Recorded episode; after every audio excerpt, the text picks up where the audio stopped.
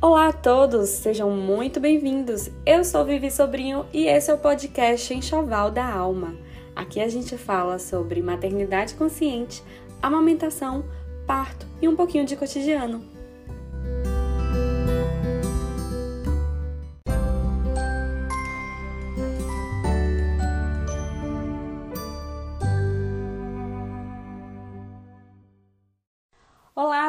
Todas, sejam muito bem-vindas. Eu sou Vivi Sobrinho e você está no programa Enxoval da Alma. Eu não sei se você está vendo ao vivo ou gravado aqui pelo Instagram ou se você está aí me acompanhando via podcast por alguma das plataformas de streaming. E eu tô de volta depois de uma temporada aí offline, esse primeiro trimestre da segunda gestação. Eu fiquei muito enjoada, com muitos sintomas e acabou que eu dei uma parada aí na produção de conteúdo, né? Mas agora a gente já tá aqui com 19 semanas, tô voltando com tudo e hoje a gente tem uma convidada muito especial que é a doutora Ana Carolina, que é a minha obstetra, minha ginecologista obstetra, tá aí me acompanhando nesse pré-natal do segundo bebê. E a gente vai falar hoje sobre um tema que eu falei nos stories aqui do Instagram, arroba Sobrinho. E esse tema deu assim muita repercussão, as pessoas ficaram com dúvidas. E aí a gente resolveu então chamar a doutora Ana para conversar com a gente um pouquinho. Eu abri uma caixinha de perguntas no Instagram é, e as pessoas mandaram muitas perguntas. A doutora Ana também abriu caixinha de perguntas. Então, se você está me acompanhando ao vivo, vai chegando, vai entrando e me diga se a conexão tá boa, se vocês estão me ouvindo. Hoje, para quem está aí assistindo no gravado, ouvindo o podcast gravado, é o dia da eliminação da Carol com K. a gente não tem nem dúvida, a dúvida vai ser só o percentual que ela vai sair. E a internet, gente, tava me tombando, né? Já que é pra tombar, a internet me tombou e eu tô aqui na, na 3G, tá bom?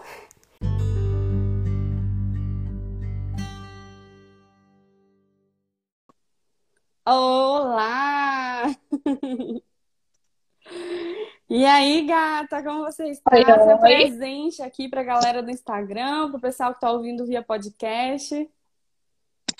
Primeiro, é, vocês estão me ouvindo bem? Porque eu tô sem fone, como falei nos meus stories hoje, eu tô, tá- estava no meio de umas férias, né? Mas os seus stories me atiçam, me deixaram atiçada para falar um pouquinho desse tema. Então, é, tô sem fone, não estava preparada para isso, não, mas acho que a gente vai conseguir ter um bate-papo bem legal, bem descontraído, né? Que esse é o objetivo da nossa conversa de hoje. É um tema que toda vez que eu abro caixinha, sempre surge muita pergunta.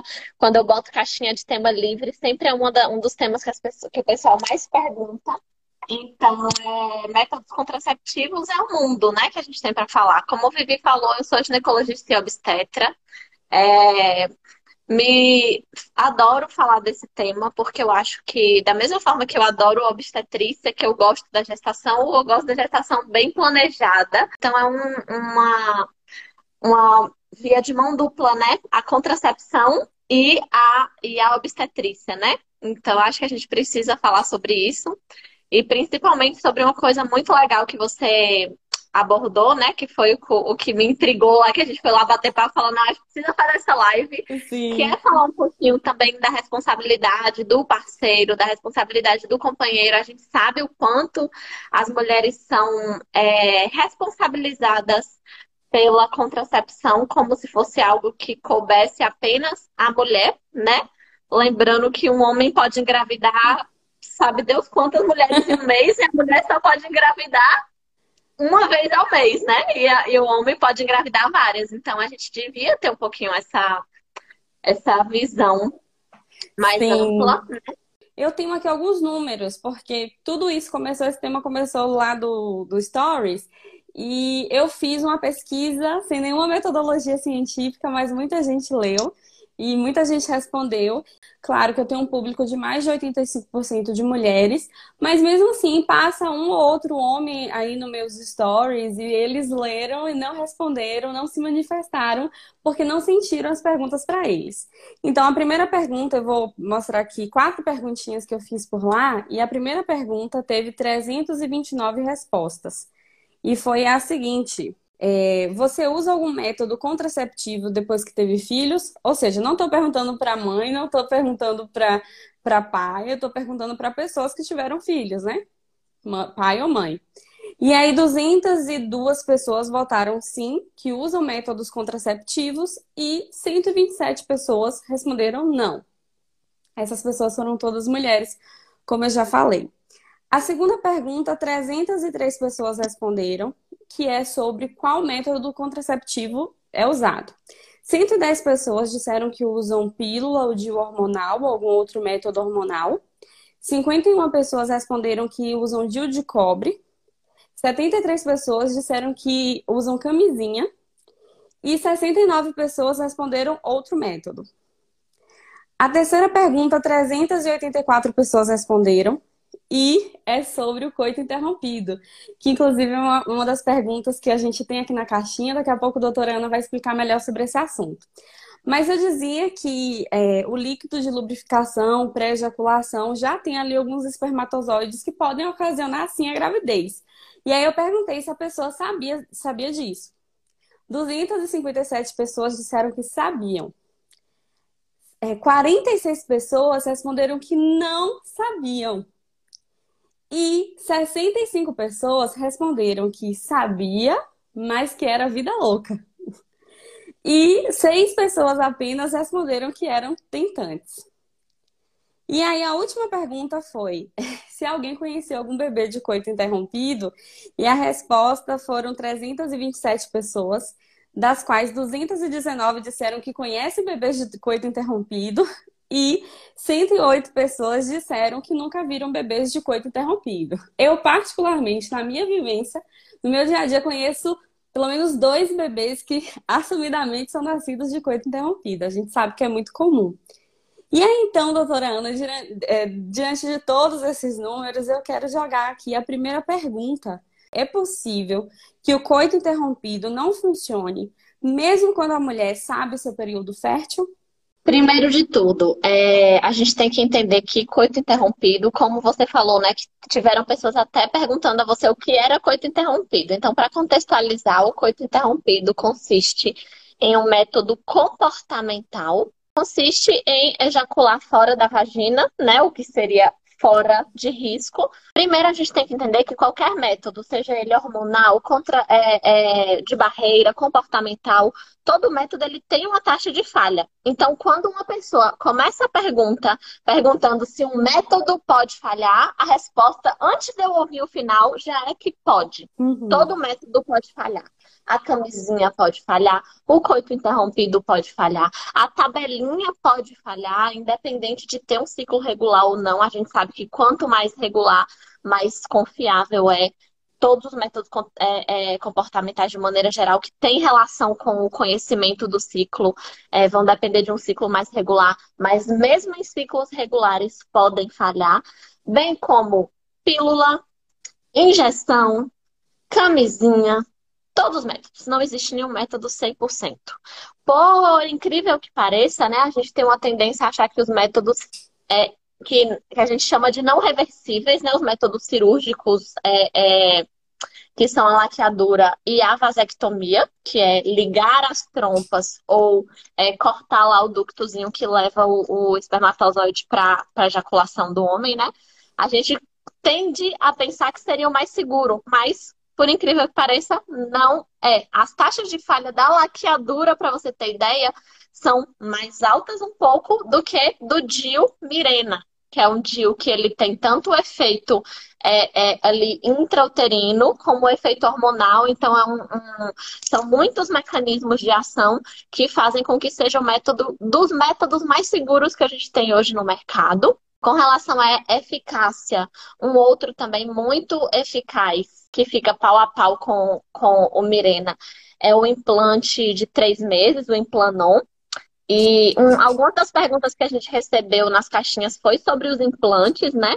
Os implantes, eles são divididos entre é, os implantes que são encontrados, comprados já prontos, né? Que no Brasil a gente tem apenas um que chama Implanon, a marca comercial Implanon, e que dura três anos, todos os demais são feitos sob medida, vamos dizer assim, que nada mais é do que um, um hormônio que é, é, manipulado e colocado em determinada quantidade em, um tubinho de silicone e ele colocado sobre a pele da mulher e, e é feito o, o. e ele tem a sua ação hormonal, né?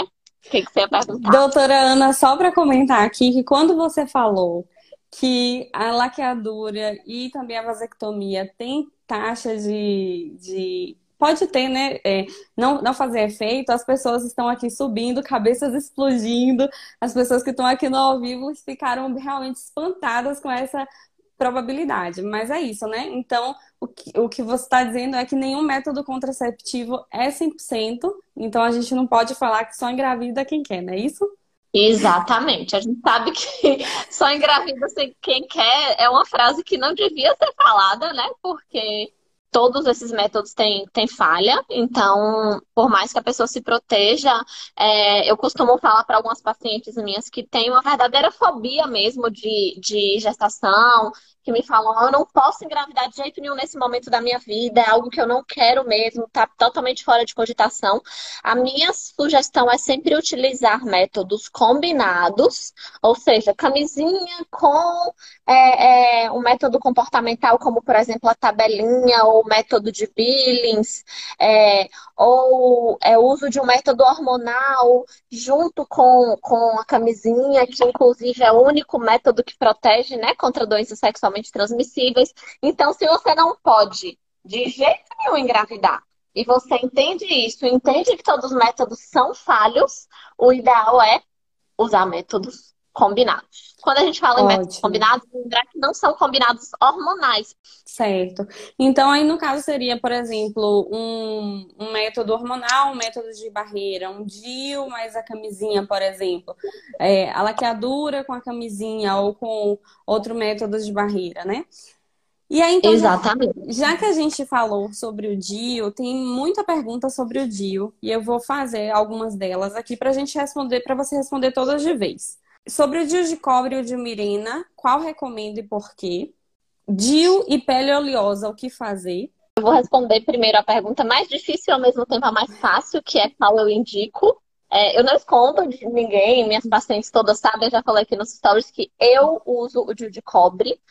É, mas qual eu indico depende da paciente. Por quê? É uma coisa muito interessante a gente entender que o médico a ginecologista, o médico que vai é, orientar a contracepção, ele não tem o papel de te dizer de te prescrever um método e falar, esse é o método ideal para você. Mas sim te apresentar os métodos existentes diante do que ele conhece a respeito da sua história, né? A partir do momento em que você não tem uma, uma contraindicação para uso de nenhum método, uma paciente jovem, sem nenhum problema de saúde, que nunca engravidou antes ou que teve uma gestação anterior sem maiores problemas, que não está amamentando, que não usa nenhuma medicação, o que, que eu vou fazer? Eu vou gastar um tempo da consulta ali apresentando para ela todos os métodos, falando dos métodos hormonais, dos não hormonais, aí geralmente eu começo, falo do não hormonal, que aí entra o DIL, porque no Brasil a gente só tem o DIL de uhum. método não hormonal. Tirando os métodos comportamentais, né? É, quando a gente considera um método que não depende da paciente para funcionar, o DIU é o, o DIU de cobre e prata. São os únicos métodos disponíveis no Brasil. Às vezes a gente vê até lá no ensino médio, estudando sobre sexologia, falando de diafragma, de espermicida. Não acha no Brasil. Espermicida que só formulando, não tem nenhuma marca que venda na farmácia normalmente. O diafragma também é, antigamente tinham vários tamanhos que a mulher tinha que comprar, ajustar, meio parecendo o que a gente faz hoje com coletor menstrual. Mas hoje sequer encontra diafragma para se vender nas farmácias. Então a verdade é que a gente não tem disponibilidade de métodos é, que sejam não hormonais. A tendência para quem não quer usar hormônio é conhecer o seu próprio ciclo e a inserção do DIU. Certo. Né? É, então, aqui, Lori, Lori acabou de fazer uma pergunta aqui nos comentários, que era sobre isso, os métodos não hormonais, você já acabou respondendo. É, você comentou sobre o DIU de prata, que Lori também perguntou aqui no, no ao vivo se é, tem alguma contraindicação para a saúde, se pode ter, você pode fazer mal uh, o DIU de prata. O DIU de prata, tanto de cobre quanto de prata, o de prata nada mais é do que aquele de cobre com uma camadinha mais recoberta. Por quê? Porque quando o cobre vai se soltando do, do, dentro do útero, né? Que inclusive é uma das coisas que faz o efeito dele, é, é, dentro do útero, o cobre em si ele é tóxico para os espermatozoides, então a, o primeiro mecanismo de ação dele já é ali entrando em contato com um, uma substância que geralmente leva à morte dos espermatozoides. E essa, essa dispersão dos, das partículas do cobre faz com que aumente um pouquinho o fluxo sanguíneo e as cólicas. Esse é o efeito colateral mais comum do DIU não hormonal.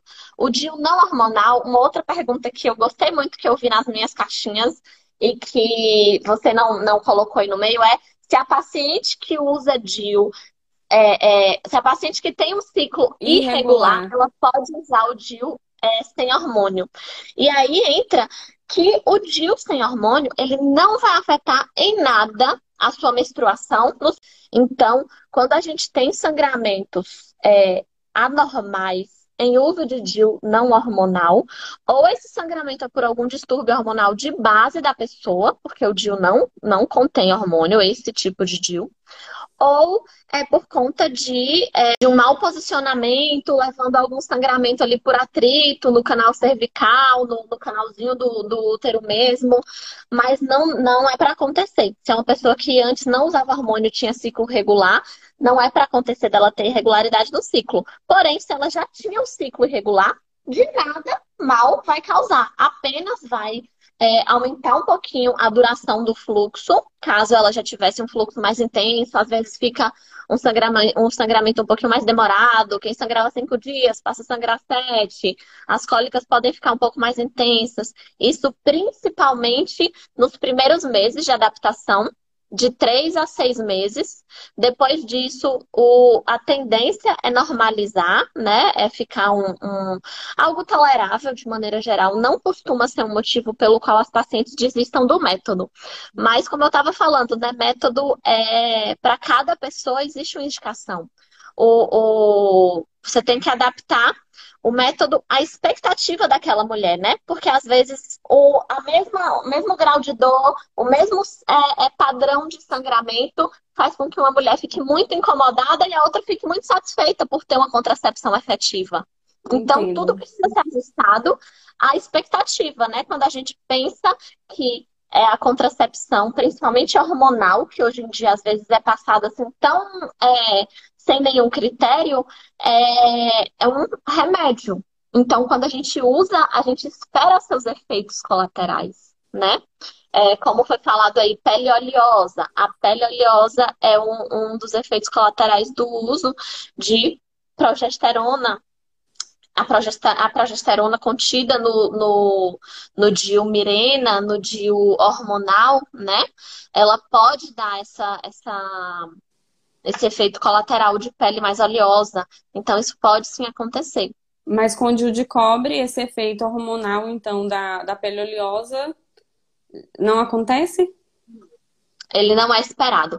O que acontece muitas vezes é que aquela mulher usou um anticoncepcional combinado, que é com estrogênio e progesterona, por muito tempo, e esse anticoncepcional melhora a pele porque ele causa uma alteração hormonal que diminui os hormônios masculinos, que favorecem a acne.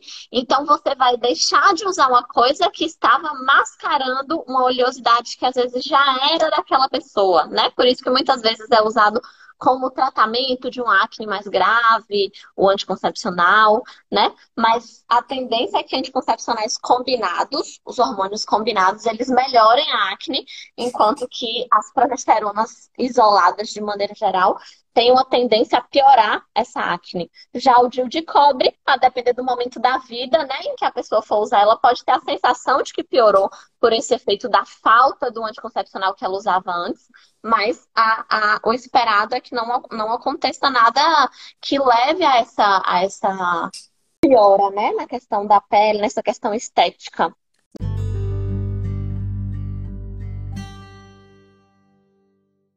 Doutora Ana que já falou sobre é, método comportamental, coito interrompido, tabelinha, já falou um pouco sobre o DIU e agora a gente vai falar sobre a pílula hormonal, que foi também uma outra uma, uma outra chuva de perguntas foi sobre pílula. Na tua caixinha tem assim, uma pessoa perguntando que ela fez laqueadura, mas ela não quer menstruar. Então, nesse caso, ela está perguntando se ela pode usar algum método ou tomar pílula para não menstruar. Também tem outra pergunta que é prejudicial o uso contínuo da pílula por muitos anos. É, tem muita pergunta aqui relacionada sobre a baixa da libido com o uso de anticoncepcional, e eu imagino que seja a pílula, né? Que quando as pessoas chamam anticoncepcional, anticoncepcional, na maioria das vezes estão se referindo à pílula. E muita pergunta, assim, sobre é, engordar, se tomar injeção trimestral engorda. Então, a gente pode falar um pouquinho sobre a pílula agora. Muito bem. Vamos começar a falar do, da questão do engordar, né? Sobre engordar, a gente tem duas coisas que associam o ganho de peso ao uso de métodos hormonais. O primeiro deles é a retenção hídrica. Quando a gente fala em engordar, ninguém. A pílula não tem caloria. Então não vai fazer você engordar a pílula por si só. Porém, alguns hormônios sim realmente tra é, trazem uma maior chance de ocorrer essa retenção hídrica. E a injeção de três meses, pela carga hormonal muito grande, né? Um, é um anticoncepcional de depósito e tudo, isso costuma acontecer de forma muito mais intensa. De toda forma, isso é uma das coisas que a gente usa para escolher qual tipo de pílula prescrever para uma paciente quando ela tem uma queixa de, é, de que já tem hábito de ficar mais inchada, de ter mais retenção. Então, durante aquele período menstrual, ela já tinha essa característica. Eu vou pensar para ela em uma pílula que tem uma característica de menos retenção. E isso mudando a progesterona, que é um dos componentes da pílula combinada, né? A progesterona junto com o estrogênio. Mudando o tipo da progesterona, eu consigo dar uma característica para essa para esse anticoncepcional diferente.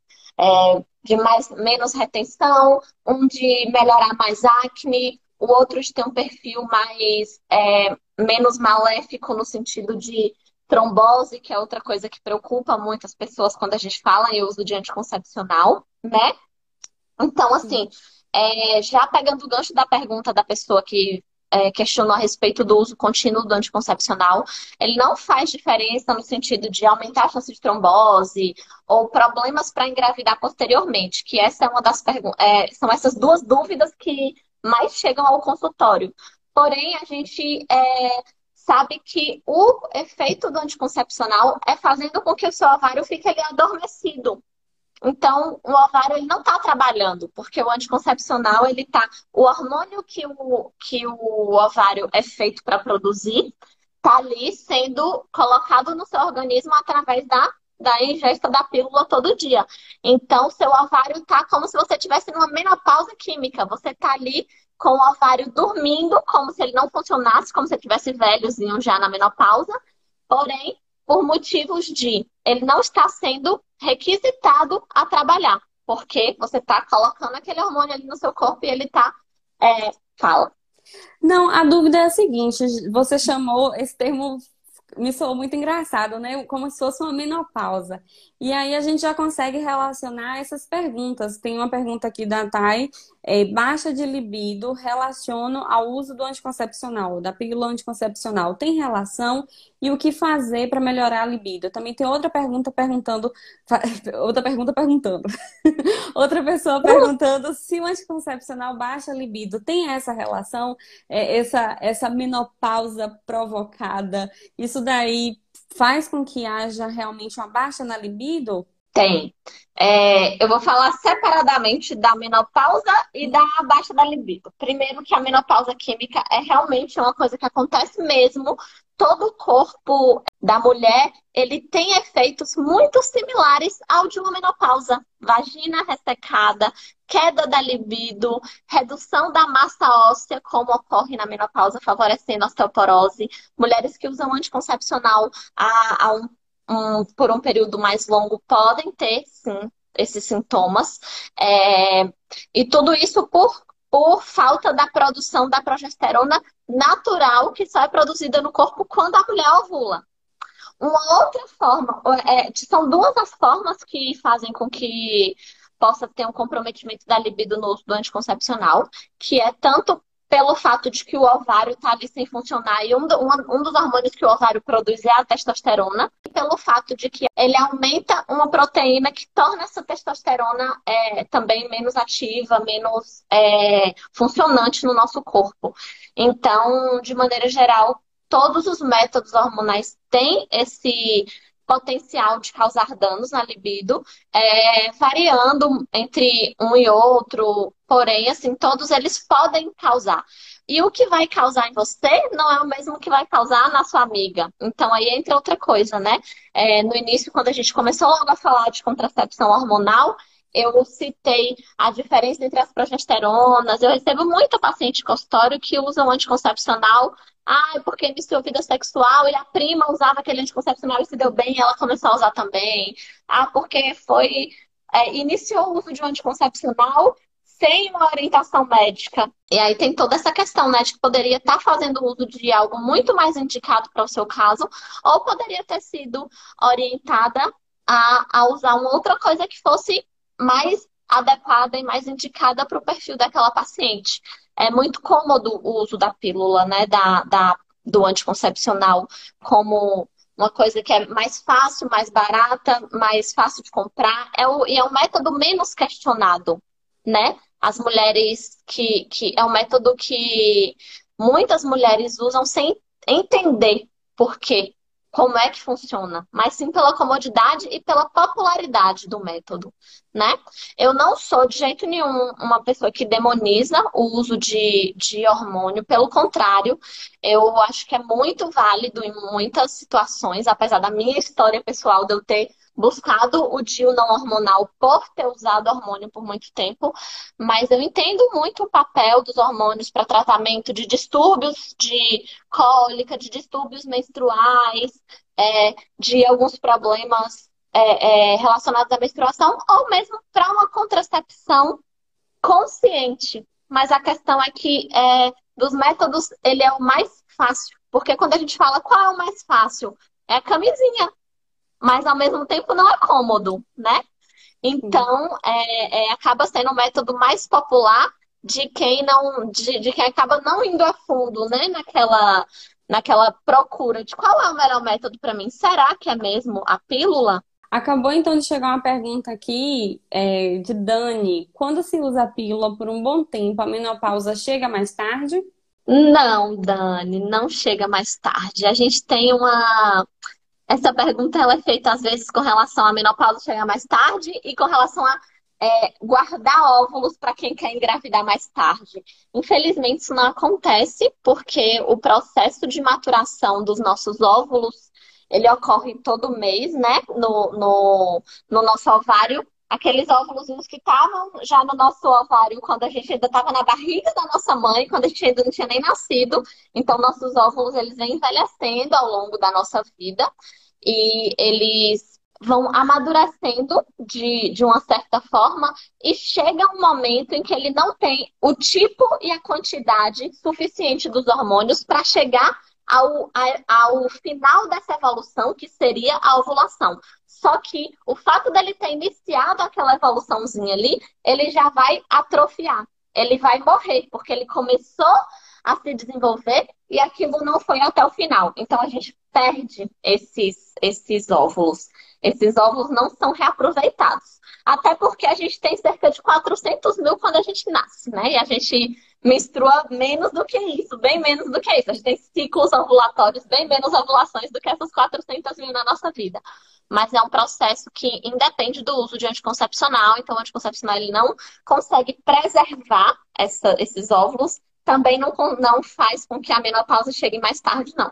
Certo. Então, para quem aí tá pensando em engravidar mais tarde, tá usando o método anticoncepcional certinho, porque pensa que agora não é hora de engravidar, tá aí exercendo seu direito reprodutivo, o ideal é procurar um médico especialista. Na Luminous, que é onde a doutora Ana atende, tem médicos que são especialistas nessa parte reprodutiva e aí vai te orientar quanto a isso.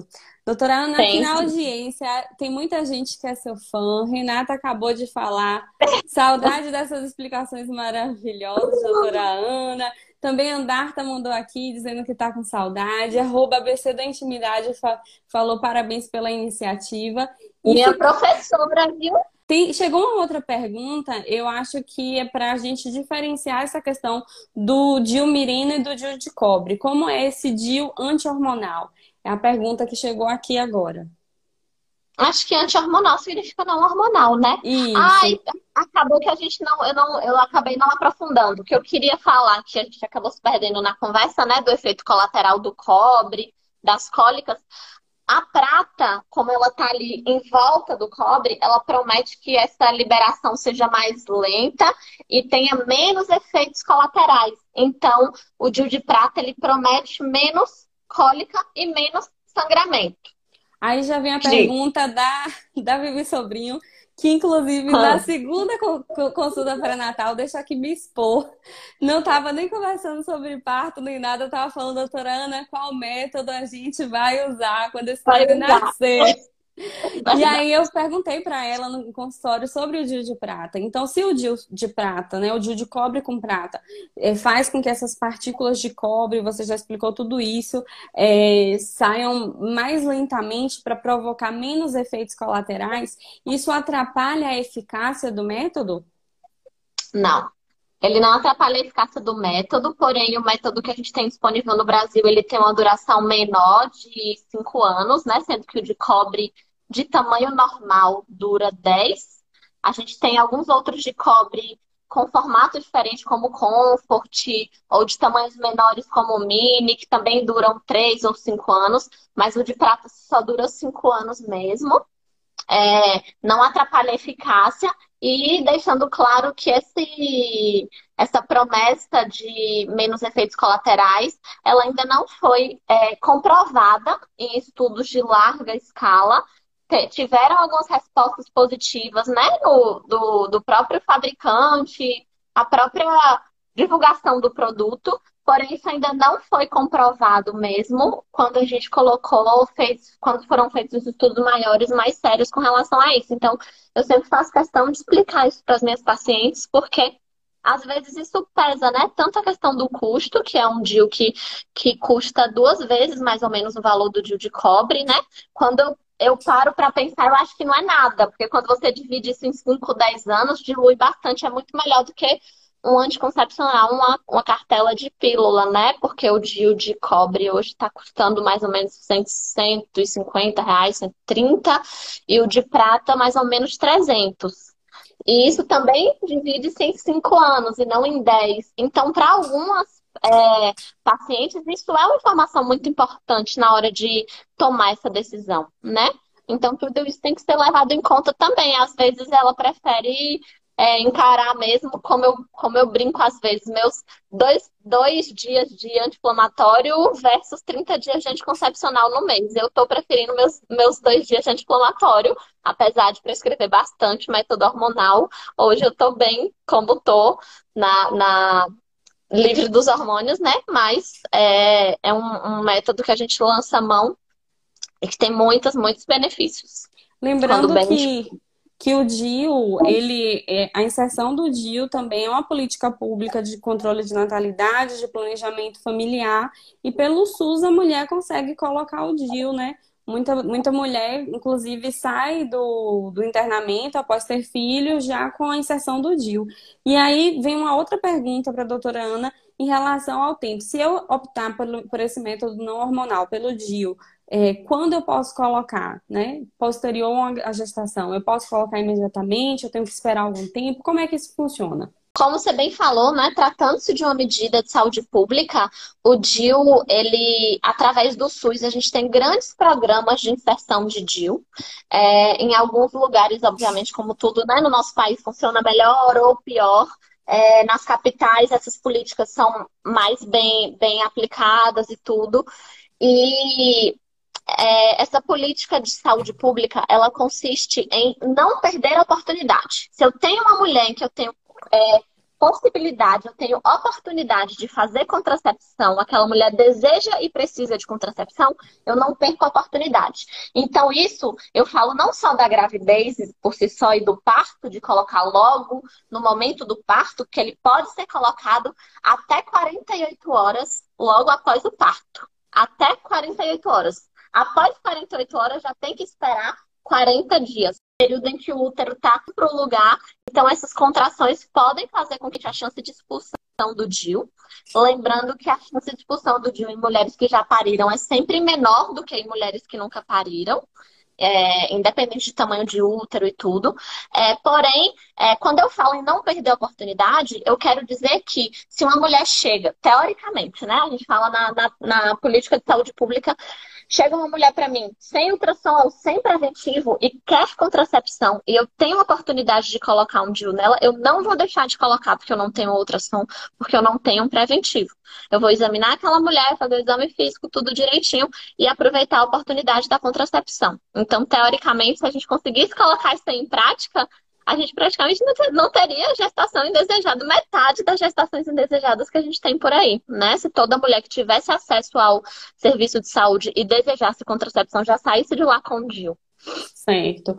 Então vamos para a última pergunta de Dil, que chegou aqui agora também, porque a gente ainda tem dois blocos de perguntas sobre outros métodos contraceptivos e sobre contracepção no pós-parto, né, para as puérperas. Elas mandaram muitas perguntas também. O cobre liberado pelo DIU, por ser uma substância estranha ao organismo, traz algum prejuízo à saúde? Larissa, que foi quem perguntou aí, é, o prejuízo que traz são exatamente os efeitos colaterais, mas os estudos não mostraram é, nenhum efeito a longo prazo que aumente algum tipo de doença, alguma inflamação, infecção, que é uma coisa que as pacientes muito perguntam, né? Poxa, por eu ter uma coisa dentro do meu útero, não aumenta a chance de infeccionar? Não só se a mulher tiver com alguma infecção no momento da inserção e eu levar aquela infecção da vagina para o útero. Mas isso é uma coisa que na própria inserção do dia o profissional tem que observar, tem que chamar a atenção daquela mulher e até adiar a inserção, fazer primeiro o tratamento de uma possível vulvovaginite antes da inserção do DIL, mas não não traz efe... não traz problemas a longo prazo, né? Na, é, tem tudo é, associando a câncer, não teve associação positiva, não aumentou chance de câncer, não aumentou nenhum problema inflamatório, nenhum problema crônico do útero, é, o uso de DIL não. Maravilha.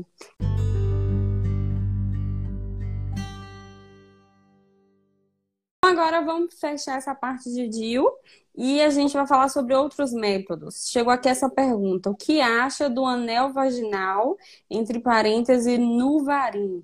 Eu amo, eu já usei, né? Eu sou bem assim, eu falo da minha vida, que eu sou bem assim no consultório mesmo, já usei, eu amo o Nuvaring, adoro. É, o Nuvaring é um anticoncepcional que contém hormônios combinados, como eu falei, tanto estrógeno quanto progesterona num anelzinho de silicone mais ou menos desse tamanho. Ele é pressionado e, e inserido na vagina. Ele é muito legal para pacientes que não quer estar tá lembrando de tomar pílula todos os dias ou que não quer ou que não se lembra mesmo, né, de tomar pílula todos os dias, já que é um método que dura 21 dias. Então ele é como se fosse uma injeção de um mês.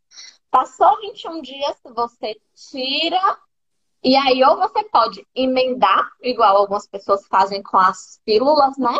Emenda uma cartelinha na outra, que seria tirar um anel e já colocar um anel novo, com uma nova carga hormonal. Ou tá, usa 21 dias, pausa 7 dias e coloca um novo anel após, no, no oitavo dia, né? Para um novo ciclo. Esse anel, ele então... fica ao redor do colo do útero? É. Essa altura? Ele fica na vagina, ele não demora, ele não depende da posição. Ah, se tá alto, se tá baixo, se meu colo é alto, se meu colo é baixo.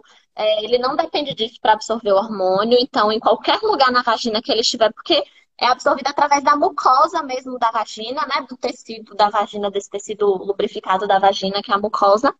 E em qualquer posição, ele absorve bem os hormônios. A carga hormonal é uma carga hormonal baixa, poucos efeitos colaterais. Eu tenho algumas pacientes que me queixaram de candidíase de repetição, é, mas eu acho que eu só precisei mudar de método, acho que duas ou três pacientes por conta disso. Não é uma coisa muito comum, não.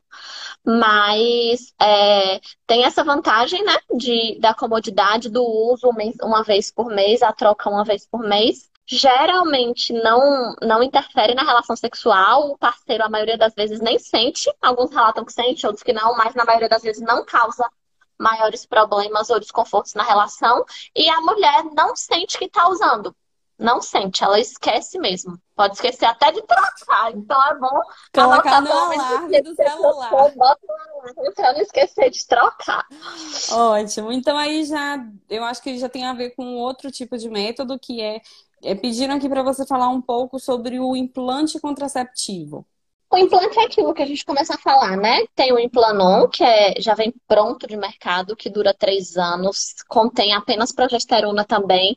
Então, ele pode ter todos aqueles efeitos colaterais que eu falei do Mirena também, que é oleosidade da pele, os anticoncepcionais de progesterona de maneira geral. Uma parte deles leva a amenorreia, que significa não menstruar porém não é uma promessa do método, então o método não vai falhar caso você sangre normalmente. E o pior é que às vezes esse sangramento não é um sangramento normal e regular, mas sim um sangramento fora do período esperado, em algumas pessoas maior do que o que sangrava antes e numa data que não estava esperando. Então, às vezes se torna um, um sangramento um pouquinho mais incômodo, mas, como eu disse, também não é isso que altera a eficácia. Então, de novo, né? Tudo é ajustar aquilo à expectativa da mulher. Tem mulheres que sangra pouquinho, como se fosse uma borrinha, ao longo do uso, a cada dois, três meses, e isso não incomoda ela, então passa a ser um excelente método para ela. É, e além de ser um dos, um dos métodos que ele, junto com o Mirena, são dos mais confiáveis, dos, de maior taxa de eficácia mesmo, porque porque o seu uso, que a gente chama é, o índice de Pearl, que é o, o uso típico versus o uso perfeito. O uso como deve ser feito e o uso como a maioria das pessoas faz, né? Então, não tem tanta variação assim entre o uso perfeito e o, e o uso que a maioria das pessoas faz do implante, né? Já que o implante você coloca ali, ele fica, não depende de você. Então, é, é um método que tem uma taxa de eficácia bem alta. Certo. Tem outra pergunta aqui. Oi, doutora. A hidrossalpinge, não sei se pronuncia assim, é tratada como anticoncepcional? Não faço ideia do que seja isso. Jocélia, pelo amor Hidro... de Deus. Hidro é água e salpinge é trompa. Então, a hidrossalpinge é um achado que pode ser encontrado em algumas mulheres que tiveram alguma doença inflamatória pélvica, que ficou ali aquela, aquele acúmulo de água, como se fosse um. É, que não absorveu mesmo do, do processo inflamatório. Também pode acontecer isso em mulheres que fizeram cirurgia de retirada do útero e que não tiraram as trompas. Pode acontecer em mulheres que fizeram ligadura das trompas. Pode acontecer em qualquer mulher que por algum motivo tenha algum tipo de obstrução nessa trompa. E aí, a trompa, naturalmente, ela produz líquido. E esse líquido que é produzido ali na trompa, ele não consegue ser drenado adequadamente. Isso não tem nada a ver com a produção hormonal, não tem relação com o uso de anticoncepcional, nem como causa, nem como tratamento.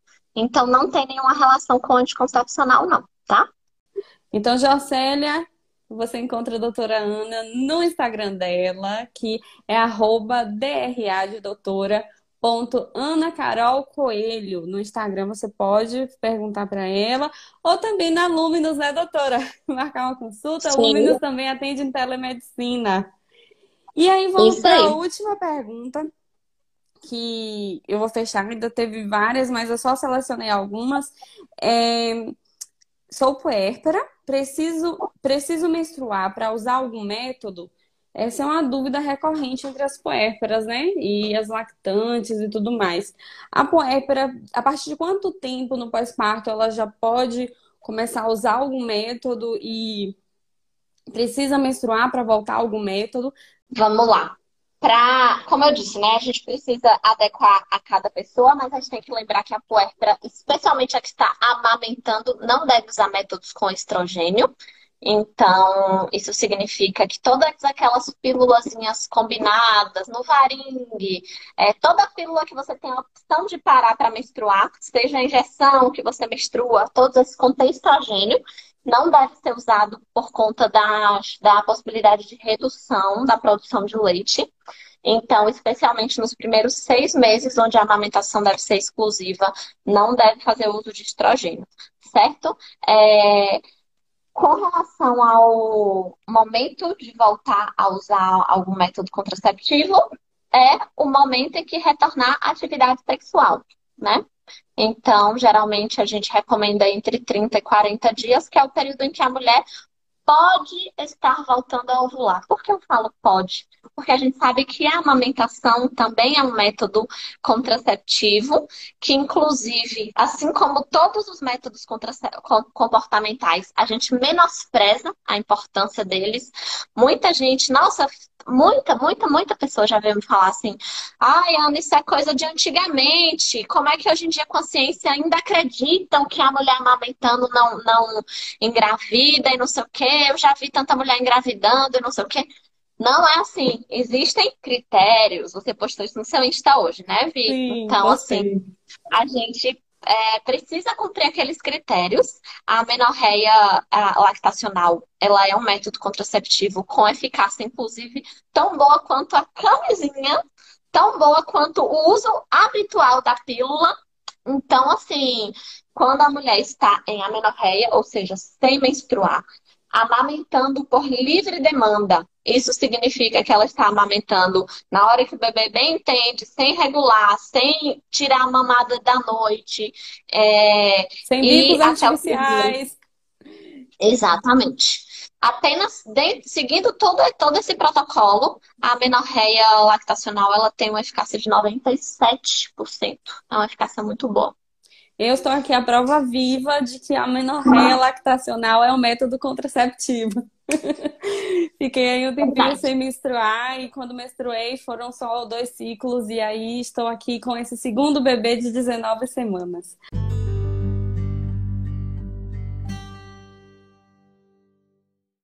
Agora, doutora Ana, a última pergunta para a gente terminar, porque já está terminando o nosso tempo.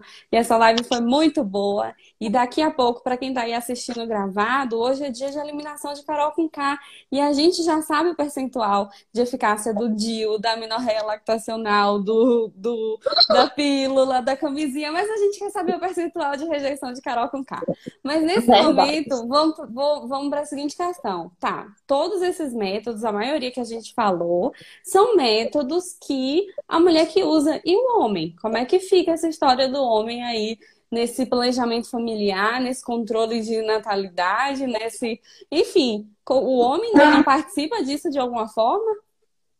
Verdade, né? Esse é o momento pelo. Esse foi o, o, motivo que incitou a gente a fazer essa live, né? É colocar esse questionamento aqui na, na roda. A primeira coisa que eu acho que precisa ser falada é colocar o parceiro junto da responsabilidade. Não vai importar se é ele que vai usar, mas ele precisa se sentir participativo. Até porque, como eu falei várias vezes aqui, existe uma diferença entre o uso perfeito e o uso habitual. Então, às vezes, o que vai diferenciar o uso perfeito do uso habitual é aquele seu esquecimento, é aquela sua. É aquilo que o seu parceiro poderia estar tá, tá te ajudando a fazer, porque é de interesse dele também que vocês tenham um método efetivo. Então, assim, da mesma forma que muitas vezes é, o, o, coito interrompido, que a gente já questionou aqui, a questão da eficácia, que realmente não é um método interessante, porque o líquido que, que que é lançado na vagina antes do, da ejaculação propriamente dita, pode conter espermatozoides, pode sim engravidar. Então, existe um, um ainda um machismo, né? uma, uma cultura de manter esses hábitos, às vezes contra a vontade da mulher. Então, quando você diz ah, eu faço o coito interrompido há não sei quanto tempo, sempre deu certo, eu sei que não é o melhor método, mas eu estou satisfeita e é ele que eu quero continuar usando. Mas outra coisa é quando está se sentindo insegura para usar aquele método e o parceiro fala: Não, mas eu tiro na hora, mas fica tranquila, vai dar tudo certo. E às vezes você não consegue relaxar não consegue ter prazer na relação sexual, preocupada com o momento que o seu parceiro vai chegar ao orgasmo, que é uma coisa que você não consegue controlar, que só depende dele. Então você passa todo, todo aquele ato sexual ali sem conseguir relaxar, sem conseguir curtir o momento realmente, que você está preocupada com outra coisa que não está sob seu domínio e que você não se sente à vontade para discutir, para jogar na roda. Porque pode ser usado? Pode, se for de, da vontade dos dois, sabendo dos, dos riscos e optando por ele, pode. Mas nunca ser uma coisa é, é imposta nem da sua parte, nem da parte do, do parceiro, né? Muitas vezes eu tenho, eu tenho pacientes que já, os namorados já foram para consulta, fala, doutor, desde que ela começou a usar pílula, que a libido não é a mesma, eu vim questionar. Então, do mesmo jeito que eles questionem uma, uma, uma coisa, eles sejam parceiros na hora de fazer a escolha, o método é do casal, né? Eu tenho duas histórias de comadre para contar aqui nesse negócio de momento fifi de fofoca mesmo. Eu tenho uma amiga que ela queria engravidar e o marido não queria. Então ela falou assim: se você não quer engravidar e eu quero, você se previna. E aí, eles ficaram durante muitos anos usando a camisinha e era de responsabilidade dele lembrar da camisinha, lembrar da, do controle, enfim. E aí, acabou que agora eles decidiram engravidar, mas ficou na plena responsabilidade dele. E outra amiga minha que engravidou, praticando coito interrompido, e quando engravidou, eles não queriam engravidar naquele momento, o cara ainda falou assim para ela, se ela, se você tiver, se você soubesse quando você estava fértil, isso não teria acontecido.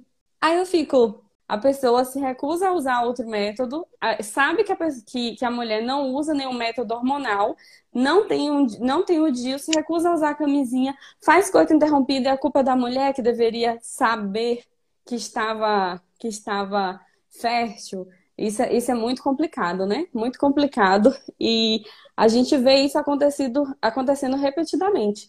Tanto que é comum essa ideia de, ah, que deu golpe da barriga, isso e aquilo. Não deu golpe nenhum, meu amor.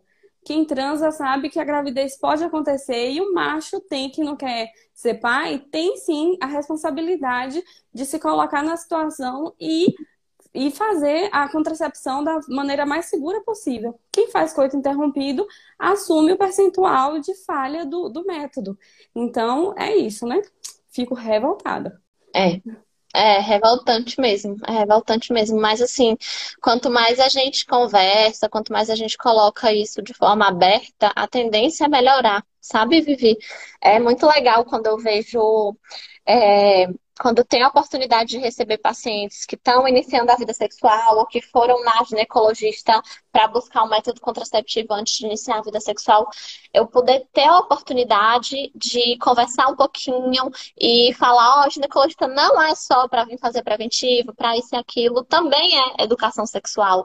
Então, explicar um pouquinho para ela sobre conhecer o próprio corpo, sobre é, sexo consentido, porque é muito incrível como as mulheres, de maneira geral, é, ainda na, na, nossa geração e ainda na geração que vem chegando, às vezes ainda é, vivem presas na ideia de que a relação sexual é para agradar o parceiro, é para o, o, é, o, o orgasmo do parceiro, então a relação sexual termina quando o parceiro chega ao orgasmo.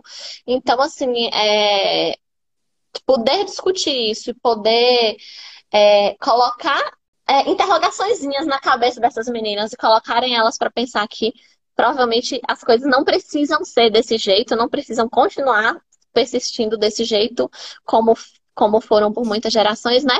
Já é muito legal e já já já abre uma janela aí de de consciência diferenciada para essas meninas do que elas vão buscar.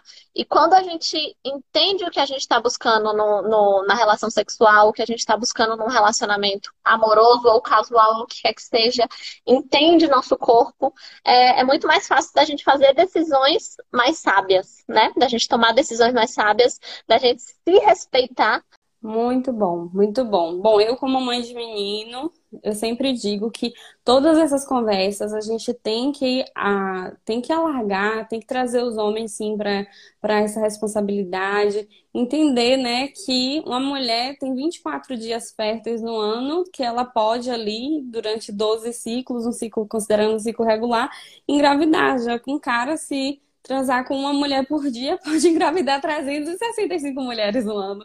Então a gente precisa. E ele pode sim. transar até com mais do que isso por dia, né? Sim. Basta que seja todas no período fértil, ele pode engravidar aí mais, quase mais de mil. Exatamente. Então vamos trazer os homens aí para essa responsabilidade.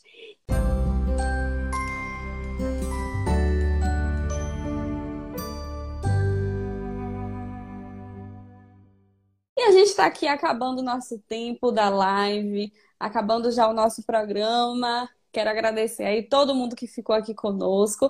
E eu vou pedir agora para a doutora Ana fazer uma indicação. Doutora Ana, aqui no podcast, para quem está ouvindo pelo podcast, tem um momento que o convidado indica alguma coisa para gente. Então, eu vou pedir para você fazer alguma indicação. Não precisa ter nada a ver com o papo da gente, mas uma coisa massa que você está ouvindo, ou que você está lendo, ou que você está assistindo. O que é que você tem para indicar para a gente? Muito bem, vamos lá.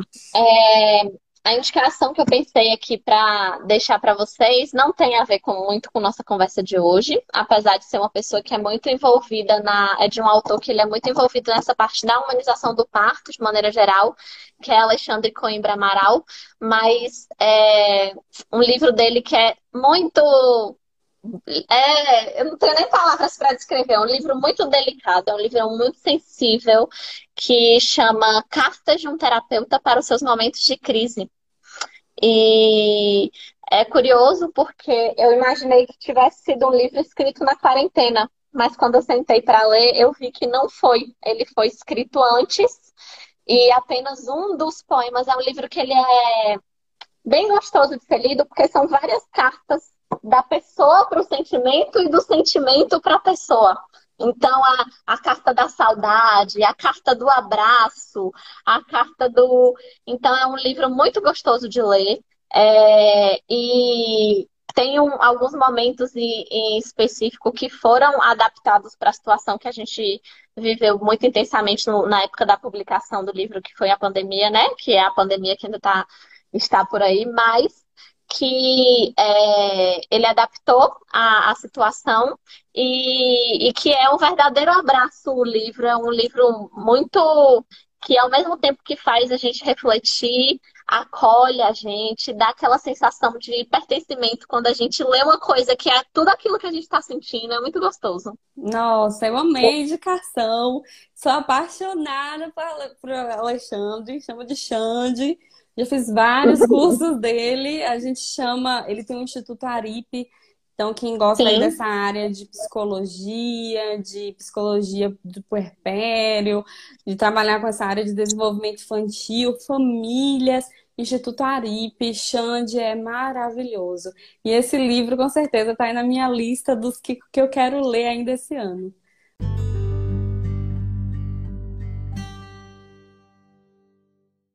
Doutora Ana, eu quero lhe agradecer muito pela presença. Espero que a gente possa se encontrar mais vezes aqui nessa live, no podcast Chaval da Alma, que a gente fale mais sobre parto, sobre nascimento, sobre gravidez, sobre puerpério. E eu, você sabe que eu sou sua fã, né? E a audiência aqui também é sua fã. Oh, obrigada. então é isso, gente. Quero agradecer e agora vamos, vamos ver Carol com K saindo, né? Vamos. É Obrigada, Vivi. Beijos a todos que ficaram aqui até agora. E eu sou arroz de festa. É só me chamar que eu aceito. Não tem nenhuma. Ó, tô, tô aqui em plenas férias, dei um pause para vir conversar com vocês. Imagine. Imagine no dia a dia. Só dar um oi e falar assim: que bora falar, bora conversar. Não precisa nem dizer qual é o tema que eu já tô aqui. Beijos. Tchau, tchau. Você acabou de ouvir o podcast Enxoval da Alma. Se você ainda tem alguma dúvida sobre o tema, ou se você tem alguma sugestão a fazer sobre temas e outras coisas que a gente pode falar por aqui, me envie um e-mail em enxovaldaalma@gmail.com e me segue lá no Instagram arroba Sobrinho. Esse podcast foi gravado ao vivo em uma live lá, então me segue e acompanhe as novidades. Um beijo e até a próxima. Tchau, tchau! Bye.